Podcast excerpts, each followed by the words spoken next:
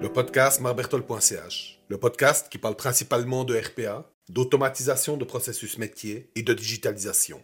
Première saison. Épisode 41. Qu'est-ce qui fait un bon développeur RPA Bonjour. Chez Globase, la RPA le vent en poupe. On a de plus en plus de projets. C'est évidemment une bonne chose pour nous, mais également pour les clients, car on peut de plus en plus mutualiser les frais. Par contre, niveau charge de travail, on doit jongler un petit peu. Et on doit régulièrement recruter un nouveau développeur RPA.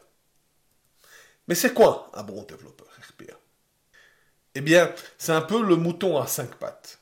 C'est difficile à trouver, et quand on le tient, on n'a pas vraiment envie de le lâcher. Si vous êtes intéressé, il est possible de trouver tout mon contenu, comme des articles, des vidéos et des présentations sur mon site marbertol.ch.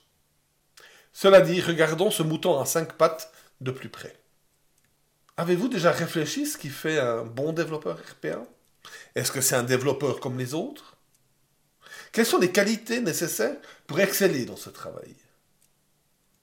Aujourd'hui, nous allons identifier le profil d'un bon développeur RPA. Évidemment, c'est mon point de vue. Et c'est pas impossible que votre besoin soit différent selon votre contexte.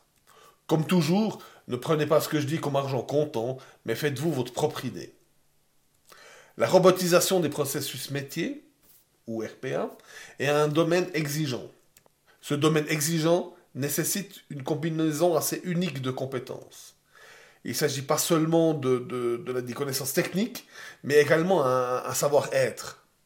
Un développeur RPA est tôt ou tard seul en clientèle. Un développeur RPA doit avoir la capacité d'analyser un processus comme le ferait un business analyst, un BAN. Mais un développeur RPA doit pouvoir échanger avec les personnes du métier et les comprendre. Un bon développeur RPA doit comprendre l'humain. Un développeur RPA doit comprendre l'administration des systèmes informatiques, un développeur RPA doit comprendre l'administration des systèmes informatiques car il devra s'intégrer avec ceux-ci. Un développeur RPA doit comprendre la délicatesse d'un système de production.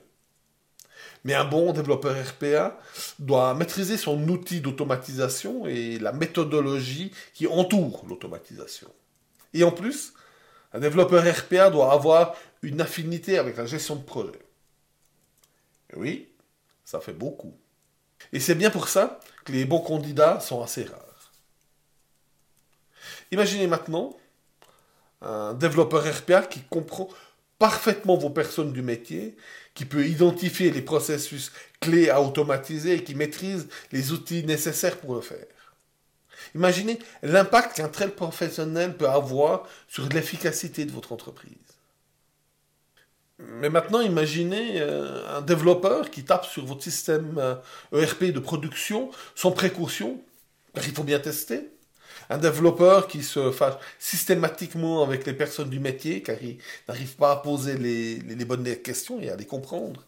Imaginez un développeur qui n'a pas de, de scrupules à redémarrer un système de production, car il faut les intégrer avant de partir en week-end. Imaginez l'impact destructeur qu'un tel développeur peut avoir sur votre entreprise.